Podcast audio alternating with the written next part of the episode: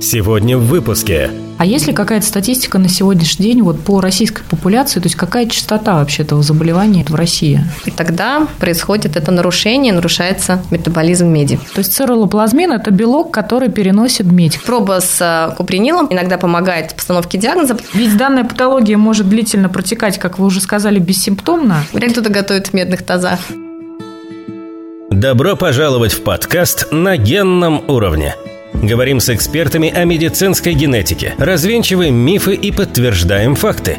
У микрофона Елена Абелева, кандидат биологических наук, заведующая организационно-методическим отделом медико-генетического научного центра имени академика Николая Павловича Бачкова – Добрый день, дорогие друзья. С вами подкаст «На генном уровне». Это подкаст медико-генетического научного центра имени академика Николая Павловича Бачкова. В сегодняшнем выпуске мы продолжаем беседовать касательно наследственных болезней печени и хотели бы сегодня подробно поговорить про еще одно заболевание из этой группы, которое называется болезнь Вильсона-Коновалова. Это редкое наследственное заболевание, связанное с нарушением обмена меди. При этом заболевании происходит избыточное накопление меди в тканях и органах, центральной нервной системе, печени, почках, глазах. Клиническая картина болезни может быть весьма многообразна, и часто данное заболевание манифестирует в детском возрасте. Симптомы данного заболевания, как правило, могут проявляться в возрасте примерно от 5 до 35 лет, и без лечения, к сожалению, данное заболевание может приводить к летальному исходу в результате печеночной или почечной недостаточности.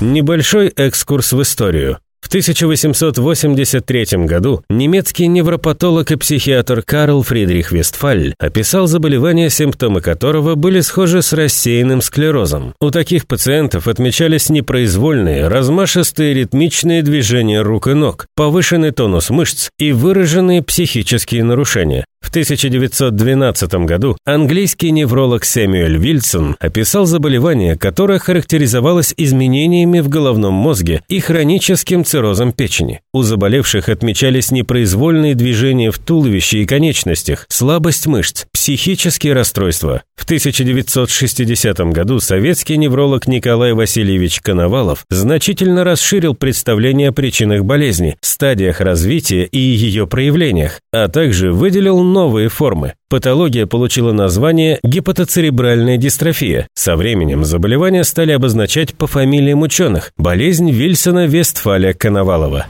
Обо всем этом мы сегодня поговорим с нашим экспертом в студии. У нас сегодня Наталья Александровна Семенова, врач-генетик консультативного отделения, ведущий научный сотрудник научно-консультативного отдела медико-генетического научного центра имени академика Николая Павловича Бачкова, кандидат медицинских наук. Наталья Александровна, здравствуйте. Здравствуйте. Ну что ж, Наталья Александровна, расскажите, пожалуйста, нашим слушателям, все-таки каковы основные причины болезни Вильсона-Коновалова? Такое красивое название, я так понимаю, в честь, э, видимо, авторов, которые открыли крылья. Обычно, да, очень много синдромов и заболеваний в генетике носят название фамилии, имена тех ученых, которые описывали эти заболевания впервые. То есть наследственные заболевания, они, в принципе, не количество их не увеличивается со временем, просто их описывают, связывают с определенными генами, понимают, каков патогенез заболеваний. И когда мы знаем патогенез, то есть что происходит от мутации в гене до конечного симптома и как это все работает, тогда, конечно, очень помогает это знание нам для того, чтобы разработать лечение. И надо сказать, сказать, что про заболевание Вильсона-Коновалова очень важно говорить, потому что это заболевание все-таки лечится. А лечится патогенетически и очень сильно зависит от того, когда же диагноз был установлен. Существует несколько клинических форм этого заболевания. Это печеночная форма, то есть когда страдает только печень, и врачи видят исключительно симптомы со стороны печени. И так это заболевание проявляется в основном у детей. Первые симптомы могут быть именно печеночными, и надо сказать, что у детей до двухлетнего возраста возраста это заболевание не проявляется. То есть его искать у ребенка с патологией печени до двух лет, в общем-то, не стоит. А говоря о более взрослых, и надо сказать, что в более взрослом возрасте может присоединяться другая симптоматика, неврологическая. И если у пациента есть и патологии печени, неврологические симптомы, это могут быть и психиатрические симптомы, то это могут быть тремор, это могут быть расстройства поведения, то это смешанная форма. А также бывает еще изолированная неврологическая форма, когда только мы видим поражение нарушение нервной системы, когда печеночные симптомы отсутствуют или представлены минимально. И вот такая вот неврологическая симптоматика, как правило, встречается больше у взрослых пациентов. Клиника действительно может быть вариабельная, и даже в одной семье у некоторых членов семьи проявляться с одинаковыми мутациями может по-разному в виде смешанной формы, или только печеночной, или только неврологической формы. И здесь, конечно, в этом и есть некоторая сложность, чтобы вовремя диагностировать. Связано это, безусловно, нарушение обмена меди, то есть при этом нарушается метаболизм и происходит это накопление в печени и в центральной нервной системе и в некоторых других непеченочных органах. А есть ли какая-то статистика на сегодняшний день вот по российской популяции, то есть какая частота вообще этого заболевания вот в России? Насколько я помню, это 1 на 30-40 тысяч. 1 на 30-40 тысяч. Угу. Ну, на самом деле оно действительно редко, и по всем критериям оно орфанное, оно действительно реже, чем 1 на 10 тысяч, но, возможно, оно не сколько редко, сколько редко диагностируемое. Может быть, оно чаще, потому что, опять-таки, симптомы бывают довольно очень неожиданные, стертые, и надо сказать, что иногда это заболевание может протекать очень по-разному. Оно может протекать и как аутоиммунный гепатит. Иногда у пациентов с диагнозом аутоиммунный гепатит мы диагностируем болезнь Вильсона-Коновалова. Угу.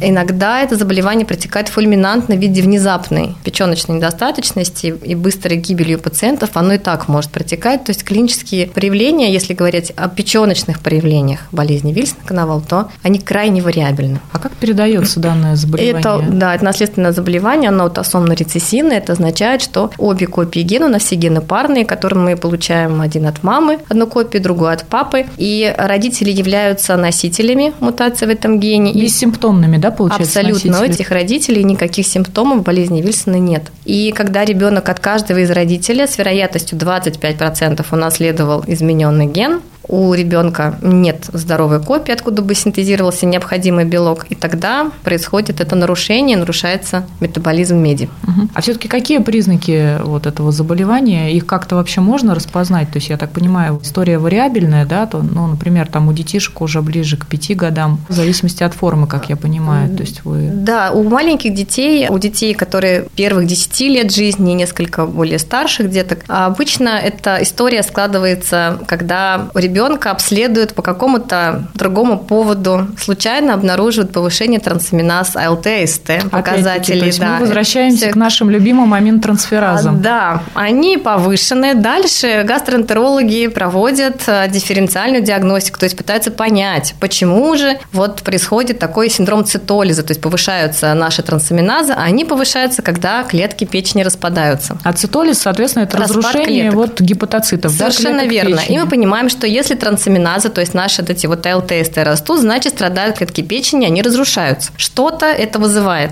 Что? Вопрос. Нужно понять, что, и тогда отсюда выбрать лечение. Конечно, в первую очередь ищут инфекции, ищут аутоиммунные процессы, проводят дифференциальную диагностику. И у болезни Вильсона есть определенные показатели, которые могут нам помочь это заболевание заподозрить у любого ребенка, у которого есть повышение трансаминаз. И это нужно делать во всех случаях. Это, конечно, уровень церолоплазмина. Это такой такой вот белок, который можно посмотреть в любой совершенно лаборатории. То есть это не какой-то необычный биохимический тест. У детей с патологией печени, то есть печеночной формой. Прошу прощения, то есть цирролоплазмин – это белок, который переносит медь как раз Да, транспортировщик, белок такой транспортировщик. Да. И надо сказать, что он обычно снижен, но есть некоторый подвох в том, что нормальный уровень цирролоплазмина не позволяет нам исключить заболевание, потому что почти у 40% пациентов с печеночной формой уровень цирролоплазмина нормальный. А, то есть он в пределах нормы, референсных да. значений, да? Вот. Абсолютно, поэтому это такой себе маркер, он хороший с одной стороны, но если он нормальный, это не значит, что у пациента нет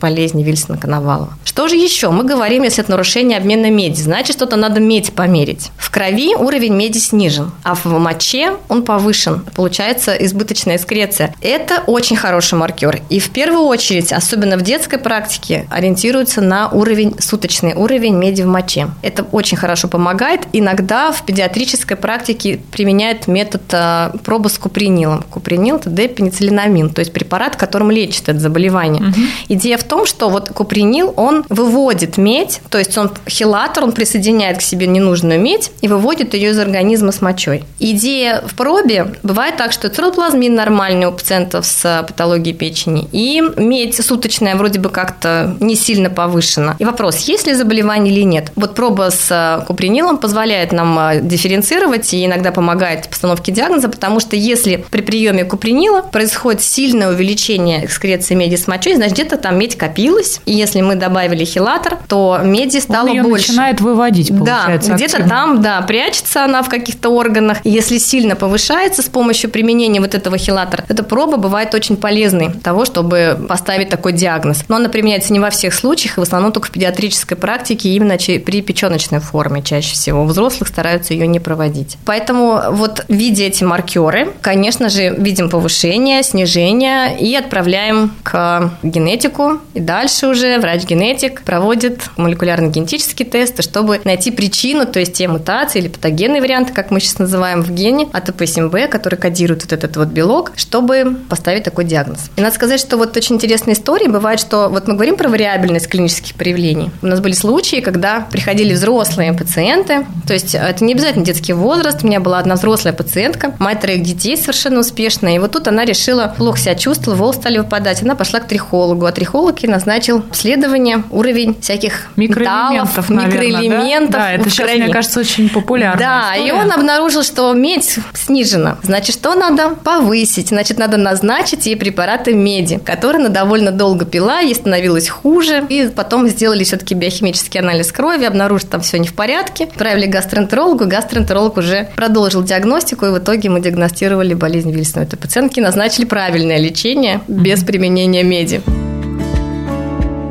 На генном уровне. Наталья Александровна, а вот все-таки касательно основных симптомов, да, вы рассказали, что бывает три таких основных формы этого заболевания. Ну вот я так понимаю, в зависимости от формы, да, есть все-таки какие-то характерные изменения или не всегда в организме? Ну вот либо это патология печени, ничего особенного, кроме вот этих маркеров, мы не видим в биохимии. Неврологические симптомы, они могут тоже очень вариабельны. Это может быть минимальный тремор или атаксия, то есть Но такая шаткая походка. могут быть стертыми, да? То Больше того, нужно иногда специальные методы диагностики, чтобы их увидеть, Мгм. потому что они так вот не очевидны при обычном осмотре. Поэтому это можно тоже. Есть еще определенный симптом, который называется вот особенности кольца Кайзера Флешнера, которые могут быть у этих это в районе в органа зрения. Как раз так таки это понимаю. отложение меди в роговице. И такие вот коричневого цвета кольца, но их иногда можно увидеть невооруженным взглядом, но это бывает очень редко. А иногда даже офтальмологи это, затрудняются наверное, прошу нам прощения, сказать. все-таки еще надо попасть к такому офтальмологу, Вот который именно, увидит который эти посмотрит кольца. в щелевой лампе. У нас были случаи, когда пересматривали там в одном центре, в другом смотрели те, которые уже знают, что это такое, как это надо смотреть, и они говорили, да, они есть эти кольца. Когда до этого, там в это же время другие офтальмологи говорили, что нет, мы их не видим. То есть, конечно, это нужно понимать, что ты смотришь, что ты видишь, и как это смотреть, конечно. Касательно лечения, пока мы готовили выпуск по болезни Вильсона-Коновалова, прошла новость о том, что в России одобрили препарат для лечения болезни Вильсона-Коновалова. Он разрешен детям с 5 лет и взрослым, которые не переносят пенициллины. Депенициллинамин. Депенициллинамин, Купринил. да, купринил. И вот вещество под названием триентин связывает медь и выводит эффективно ее из организма. Вот немножко про лечение все-таки, да? Но это вот у тоже нас- такого же действия препарат. Он, в принципе, эффективен и хорош в случае, если не получается пациента лечить кубринилом, потому что нам в любом случае нужно, помимо диеты, которая содержит минимальное количество меди, то О есть диете мы- мы сейчас еще немножко попозже поговорим, да, тоже я вот заготовила отдельный вопрос. То есть, получается, на сегодняшний день у нас один препарат, да, вот существует для лечения. И теперь и второй. И теперь и второй еще. Мгм. Ну и, наверное, еще такой вопрос хотелось бы задать по поводу трансплантации печени, да, при болезни Вильсона. Да, на самом деле фиброз, который или цирроз, который формируется у пациентов с болезнью Вильсона, нередкое показание для трансплантации печени. Таких вот пациентов у трансплантолога довольно много. Поэтому очень важно вовремя диагностировать заболевание, чтобы все-таки предотвратить развитие цирроза, то есть чтобы диагноз болезни Вильсона-Коновалова был установлен до того, как вот этот фиброз сформируется, цирроз. Я так понимаю, трансплантация печени это все-таки да, крайняя Это мера, крайняя есть мера, когда, когда безусловно, ткань безусловно, эта трансплантация печени это не просто пересадили другой орган, а это процедура, которая сопровождается в дальнейшем приемом иммуносупрессивных препаратов, чтобы не было отторжения. То есть это не просто заменить какую-то часть деталь в своем организме. Это действительно серьезная процедура, и, конечно же, она проводится в ситуации, когда уже нет другого варианта, как трансплантация. Но важно, почему диагностировать, опять-таки, болезнь Вильсона своевременно и не думать там, что, ну да, вот опять-таки у той пациентки, у которой рекомендовали меди кушать, поскольку в крови она была у нее снижена, у нее не было сильного, значительного повышения трансаминаз. И многие считали это вариантом нормы, либо как ответ на каких-то БАДы, которые она пьет, угу. биологически активные добавки. Ну, то есть многие не воспринимают всерьез вот незначительное повышение. Но если оно сохраняется больше 3-6 месяцев, это повышение требует уточнения, почему все-таки есть повышение вот этих показателей выше референсных значений. То здесь все-таки нужно проводить и дальше искать и причины. Вот, это есть... не норма, то есть это ненормально. Да, то есть, получается, когда... даже незначительное повышение Конечно. все равно говорит о каких-то процессах, Про текущем процессе, причины которого нужно установить, потому что если мы это сделаем рано, мы поймем, что же происходит, мы можем правильно начать лечить. Наталья Александровна, к нам поступил вопрос от нашей слушательницы, почту нашего подкаста. История следующая, я, если можно, зачитаю. Хотелось бы вот тоже послушать ваше экспертное мнение. У моего ребенка не могут долго выставить диагноз. Девочке 11 лет, настораживает прогрессирующий фиброз печени, были на приеме в вашем центре, медико-генетическом угу. научном центре, сделали анализы на болезни накопления печени, нашли одну мутацию Вильсона и одну мутацию гликогенез 9B, да, если угу. я правильно называю. Но она неизвестного значения и не была описана ранее. Мама с девочкой лежали на обследовании в отделении гастроэнтерологии, и у дочки был уровень как раз-таки церулоплазмина, о котором вот мы говорили, белок, транспортирующий медь. Этот уровень был ниже нормы. Биохимические показатели в норме, небольшой цитолиз наблюдался, но на него доктора не обращали внимания. Суточная моча в норме, а вот с нагрузкой, с купринилом, проба была положительная. Офтальмолог патологии в части органа зрения не выявила, МРТ головы без патологии, сделали биопсию печени, окраска на медь отрицательная, но морфологическая картина похожа на гликогенез. Вопрос слушательницы заключается в следующем. На основании каких данных выставляется стопроцентный диагноз? Ни один врач в нашем случае не может взять на себя ответственности в постановке диагноза. И следующий блок вопроса, какой в нашем случае нужно сдать анализ на генетическое обследование? И бывает ли такое, что можно не найти вторую мутацию, а диагноз все-таки есть? Мама пишет, что мы уже устали от бесконечных обследований, хотелось бы понимать, куда нам дальше двигаться. Заранее благодарю за ответ. Ну, это история про, да, мне кажется, то, что мы называем орфанной одиссеей, да, то есть, конечно, да. к сожалению, вот редкие заболевания, орфанные, они... Не так просты. Не так просты, да, в диагностике и в постановке И опять-таки говоря про циролоплазмин, да, то есть э, здесь не очень понятно, что было с медью, но тем не менее, то есть диагноз не устанавливается только при наличии каких-то молекулярных генетических неясного значения и так далее. То есть диагноз становится пациенту, когда мы видим клиническую картину, когда мы находим варианты, которые точно приводят, и мы убеждены в этом, что они причина этого заболевания. Иногда болезнь Вильсона-Коновалова без молекулярной генетической диагностики на основании клиники вот этих показателей легко установить и начать лечить. Иногда бывает это сложнее. И да, действительно, в этом гене мы чаще всего ищем в первую очередь частые мутации, потому что известно, что в более 50% случаев есть некоторые мутации, которые являются причиной заболеваний, и довольно быстро и эффективно их смотреть в первую очередь. Посмотрев эти варианты, не найдя их, так бывает, особенно при печеночной форме, не всегда частые мутации при печеночной форме находятся. Конечно, мы анализируем весь ген. Но опять-таки, есть у всех методов молекулярно-генетических свои ограничения. Весь ген мы смотрим с помощью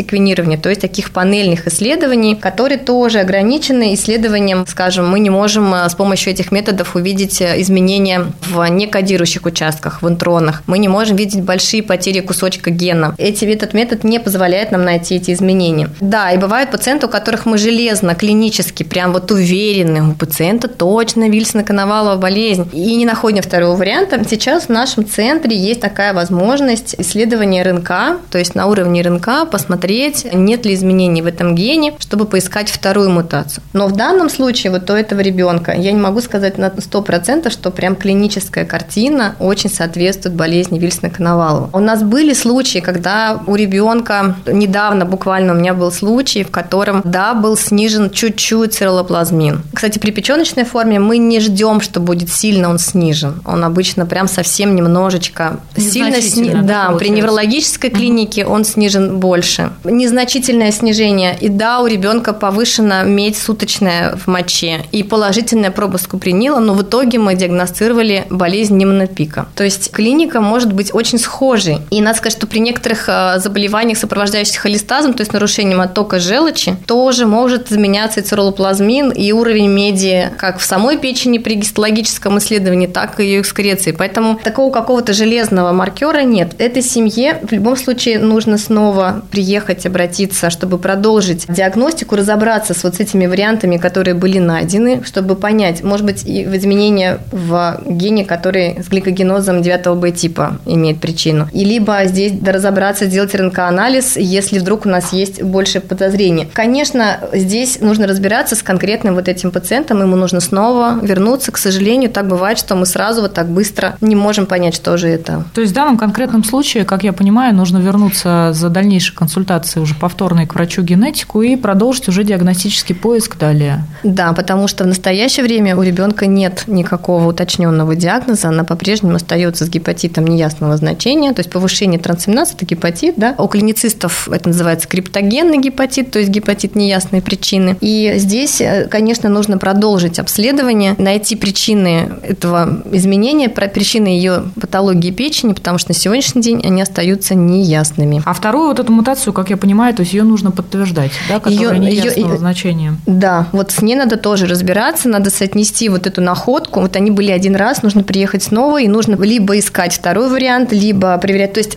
с каждым вариантом нужно разбираться, насколько он может быть причинным, у нас мы называем казуативным, да, и патогенным, и причинным. То есть это требует еще дополнительного обследования, либо просто консультации. С этим ребенком нужно еще разбираться, и, к сожалению, нужно будет еще раз приехать, потому что с ним так легко, с этим ребенком, и быстро не получается поставить диагноз. Так бывает, к сожалению, очень часто. На генном уровне. Наталья Александровна, вот вообще следует ли проходить проверку на болезнь Вильсона-Коновалова родственникам пробанда, да? То есть пробанд, уже многие, наверное, наши слушатели знают, то есть это тот человек, да, пациент, у которого обнаружено... Тот, который обратился. Тот, который обратился, да, за помощью к врачу-генетику. Совершенно верно. Вот, ведь данная патология, как вы уже все, сказали... Все может... братья и сестры его да. Такая терминология, да, сегодня еще Сегодня пошла, да-да-да. Ведь данная патология может длительно протекать, как вы уже сказали, бессимптомно. Конечно, и, к сожалению, опять-таки, так бывает, что в семье уже несколько детей, и старшего ребенка диагностировали болезнь Вильсона, а другие детки маленькие, и у них еще нет никаких симптомов. И уже при обследовании, определении их статуса генетического, кто они носители, или они здоровые, или они больные, выясняется, что все дети больны. Или, например, кто-то из них носитель. То есть так бывает, что мы у других детей в этой семье, поскольку мы говорим, что это рецессивное заболевание, родители-носители, 25% каждый раз риск рождения ребенка с болезнью болезни Вильсона. И, к сожалению, так бывает, что все, например, дети, но плюс в том, что у этих других детей мы уже знаем про их заболевание до того, как у них там все накапливается и уже страдают органы и системы. Здесь мы драгоценное время, да? Да, и мы начнем пораньше лечить, да, и мы начнем, когда симптомы первые появятся, мы уже никогда уже там фиброз формируется, а все-таки чуть пораньше это начнем лечить, и не надо будет нам так долго искать причину вот этих вот изменений, и уже будем понимать. Конечно, для родственников здесь обследование важно, и для а, поиска второй мутации, ситуации, например, даже если диагноз клинический очень нам кажется понятным, все повышено и снижено как надо, и уже пациент лечится, ему хорошо на лечении, но опять-таки молекулярно-генетический диагноз все равно необходим, потому что прогноз потомства в семье вполне себе тоже вопрос очень часто. Но вот гастроэнтерологи и некоторые другие специалисты не думают об этом. А генетик, консультирующий семью, конечно же, думает не только о том, кто к нему пробанд, который к нему пришел, ну, но, и, будущих, о сипсах, которые могут быть или уже есть, или родственников, да, других которые могут тоже иметь риски какие бы то ни было. Вернемся к диете, да, мы этот вопрос уже немножко затрагивали. Вот все-таки какие ограничения существуют в диете для пациентов с болезнью Вильсона-Коновалова? Вот, да, пациенты у них есть диета, включаются продукты богатые медью, некоторые зеленые овощи, фрукты. И а иногда какие даже продукты, Наталья Александровна, которые богаты медью? Бобовые. Бобовые. Ага, то есть Бобовые. это шпинат, фасоль. Да, горох. Горох. Да. Горох, фасоль. Еще исключаются печень. Печень животного. Животного, да. да. И Логично. морепродукты некоторые. И морепродукты, то есть это Надо креветки. посмотреть. Креветки, да. Угу. То есть эти продукты исключаются из рациона полностью? Да. Больше того, раньше рекомендовали не кушать из э, посуды, которая медная. Но я думаю, что сейчас такой посуды Да, в нет. нынешние времена, наверное, это не совсем такой актуальный тренд. Да, да, да. Вряд ли кто-то готовит в медных тазах. Ну и напоследок хотелось бы о прогнозе, да, еще поговорить. То есть вот все-таки, я так понимаю, зависит от стадии, от времени постановки диагноза. Все-таки вот какой прогноз вообще для Со пациентов? Многими, конечно, наследственными заболеваниями практически прогноз заболевания сильно зависит от того, когда его диагностировали. Чем раньше, естественно, тем лучше. Особенно те, которые лечатся. Если пациент получает лечение, тогда у него очень хорошие прогнозы. Продолжительность жизни их имеет такую же, как и другие пациенты, если это вовремя и своевременно, если это уже лечится. Если, конечно, уже на более поздних стадиях, когда формировался цирроз, вот здесь уже, конечно, другие прогнозы. Все Ну, очень зависит от времени, когда был диагноз установлен и когда начата терапия. Но лечение, оно пожизненное получается Да, конечно. пациентов? Потому что мы должны предотвратить накопление этой меди в печени и в других органах. Ну и касательно профилактики, наверное, последний вопрос. То есть можно ли как-то, хотя я понимаю, он философский такой, да, риторический, профилактировать все-таки так, как это Ну, наследственное это только если, да, как и все наследственные, профилактика, это, возможно, пренатальная диагностика. Мне кажется, мы, наверное, ответили на основные вопросы, практически на все по болезни Вильсона Коновалова сегодня. Спасибо большое, Наталья Александровна, что нашли время, пришли к нам в студию. Тема достаточно сложная, и с обменом меди в том числе. Спасибо вам большое. С нами сегодня в студии была Наталья Александровна Семенова, ведущий научный сотрудник научно-консультативного отдела медико-генетического научного центра имени академика Николая Павловича Бачкова, врач-генетик консультативного отделения, кандидат медицинских наук. Вы слушали подкаст на генном уровне. Пишите нам и задавайте ваши вопросы на почту генсобачка.меддефизген.ру и мы традиционно благодарим студию CoverCast за запись данного выпуска подкаста. Большое спасибо. До свидания. До свидания. Слушайте подкаст на генном уровне в Apple Podcasts, Google Podcasts, Яндекс.Музыка, Сберзвук, ВК, Overcast и на других стриминговых платформах.